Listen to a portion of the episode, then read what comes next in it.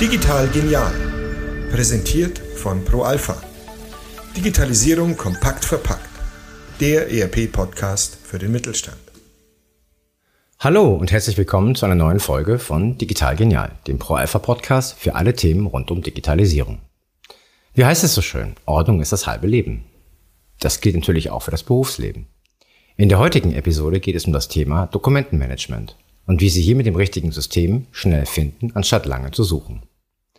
Das und welche entscheidende Rolle dabei auch die Grundsätze zur ordnungsgemäßen Führung und Aufbewahrung von Büchern, Aufzeichnungen und Unterlagen in elektronischer Form sowie zum Datenzugriff, kurz GOBD genannt, aus Compliance-Sicht spielen, verrät uns heute mein Kollege André Bökenschmidt. Er ist Produktmanager sowohl für die Finanzbuchhaltung als auch für das Dokumentenmanagementsystem bei ProAlpha. Guten Morgen, André, grüß dich. Schön, dass du dir die Zeit genommen hast. Ja, vielen Dank für die Einladung, Ronny. Bin gerne hier. Prima. Da wollen wir auch gar nicht lange um den heißen Brei reden, sondern direkt mal einsteigen. Unsere Kunden kommen ja vornehmlich aus dem Mittelstand. Bestehen da eigentlich Unterschiede zwischen großen Unternehmen und dem Mittelstand, wenn es um die Anforderungen an ein Dokumentenmanagementsystem geht? Das ist eine spannende Frage. Also grundsätzlich unterscheidet sich der Mittelstand nur bei wenigen Aspekten von großen Unternehmen. Große Unternehmen legen deutlich mehr Wert auf die internationale Ausrichtung der Software. Für Ungarn bieten wir aufgrund spezifischer rechtlicher Vorgaben in Bezug auf die Haftung beispielsweise ein gesondertes DMS-Zertifikat an, weil gerade auch die deutschen Mütter äh, danach fragen. Auch das angebotene Betriebsmodell, also zum Beispiel die Möglichkeit zum Betrieb der Software in der Cloud, ist bei großen Unternehmen ein wenig ausgeprägter als im Mittelstand. Der Mittelstand holt in Sachen Cloud jedoch rapide auf und als ProAlpha sind wir für sämtliche Anforderungen natürlich gewappnet. Und die Einhaltung technologischer Vorgaben und firmeninterner Standards hat in größeren Unternehmen ein höheres Gewicht als im Mittelstand. Ein Beispiel. Mittelständler verfolgen primär einen praktikablen Angang an die Digitalisierung. Laut Studie von Bitkom motivieren hier vielfach zunächst akute, bereichsspezifische Handlungsbedarfe, zum Beispiel die revisionssichere Archivierung von Buchungsbelegen, die Anschaffung einer DMS-Software, bevor man sich erst danach mit der anspruchsvolleren Umsetzung eines unternehmensweiten Konzeptes befasst. Aus meiner Sicht ist ein DMS Chefsache und sollte unternehmensweit als Kernprojekt positioniert werden. Und ich als waschechter Hamburger bin dafür den Deichkind-Ansatz. Denken Sie groß, wenn es um die Einführung einer DMS-Software geht. Das ist ganz, ganz wichtig. André, welche Vorteile hat ein mittelständisches Unternehmen, das DMS-Software in der täglichen Praxis einsetzt? Grundsätzlich ist das Oberziel von DMS-Software im Mittelstand, Schriftstücke zu archivieren und sie unternehmensweit zugänglich zu machen. Das klingt vielleicht erstmal flapsig und einfach. Wenn man sich dann aber mal konkrete Workflows aus der Praxis ansieht, liegen die Tücken hier wirklich im Detail. Ein klassischer Bestellprozess, mit dem unsere Kunden tagtäglich arbeiten, ist in diesem Zusammenhang ein praktikables Beispiel. Eine Bestellung kann im einfachsten Fall aus einem Bestelldokument, einem Lieferschein und einer Eingangsrechnung bestehen. Die Eingangsrechnung ist in der Regel das finale Dokument, mit dem ein mehrstufiger Bestellprozess abgeschlossen wird.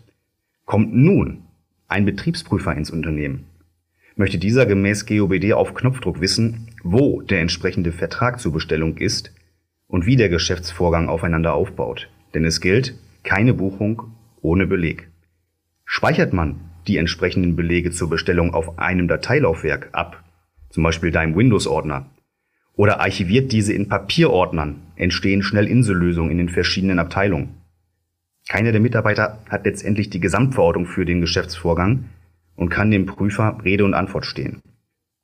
Viele unserer Kunden haben beispielsweise Workflows aufgebaut, die sich am DMS ausrichten. Ein aktuelles Thema zur Prozessoptimierung ist unser neues Modul Vertragsmanagement, welches wir zur Version 8 Anfang 2022 freigeben werden.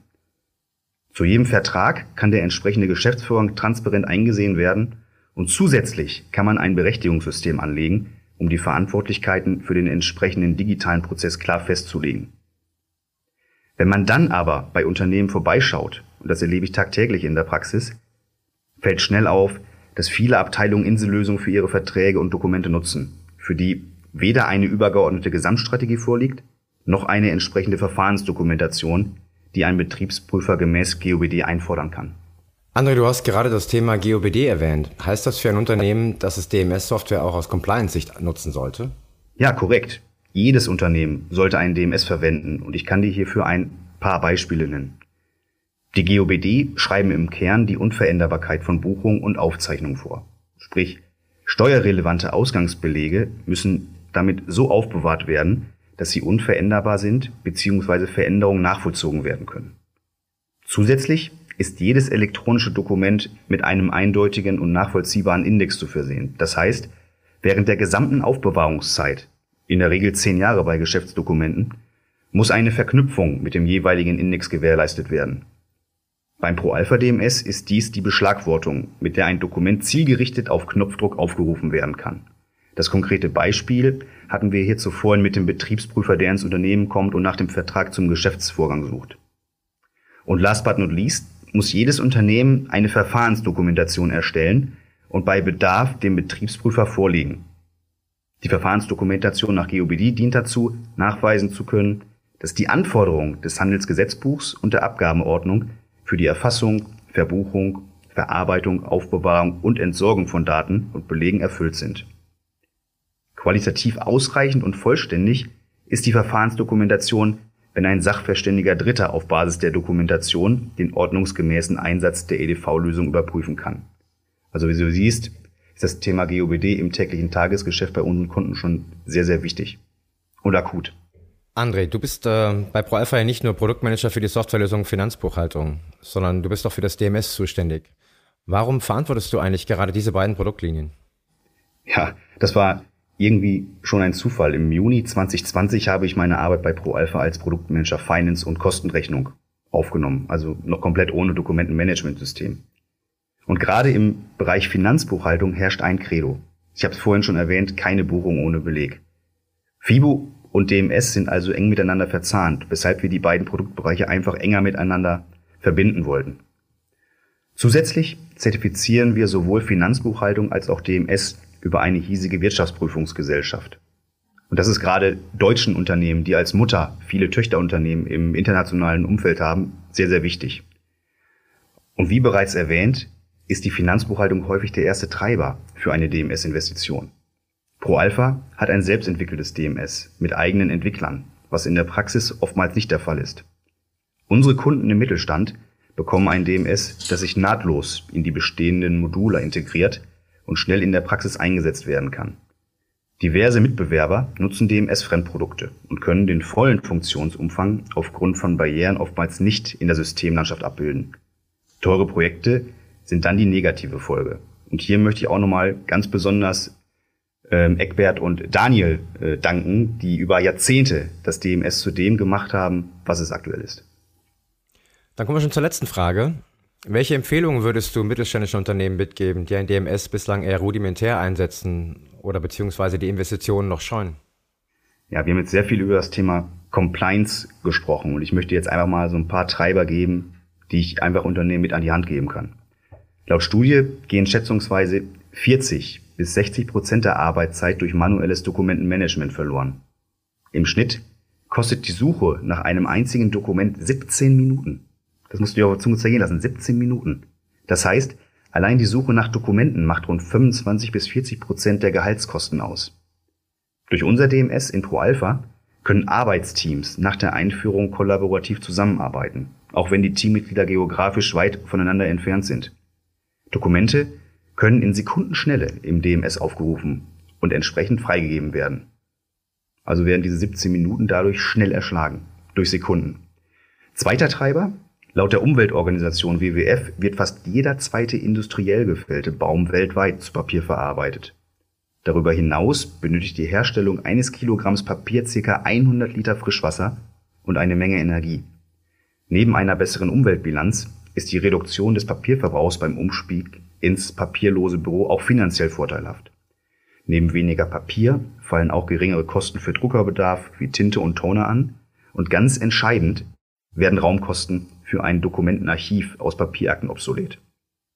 Zusätzlich bauen viele unserer Kunden aktuell ein Umweltmanagement auf und wollen einen positiven Beitrag zur Reduzierung von CO2 leisten.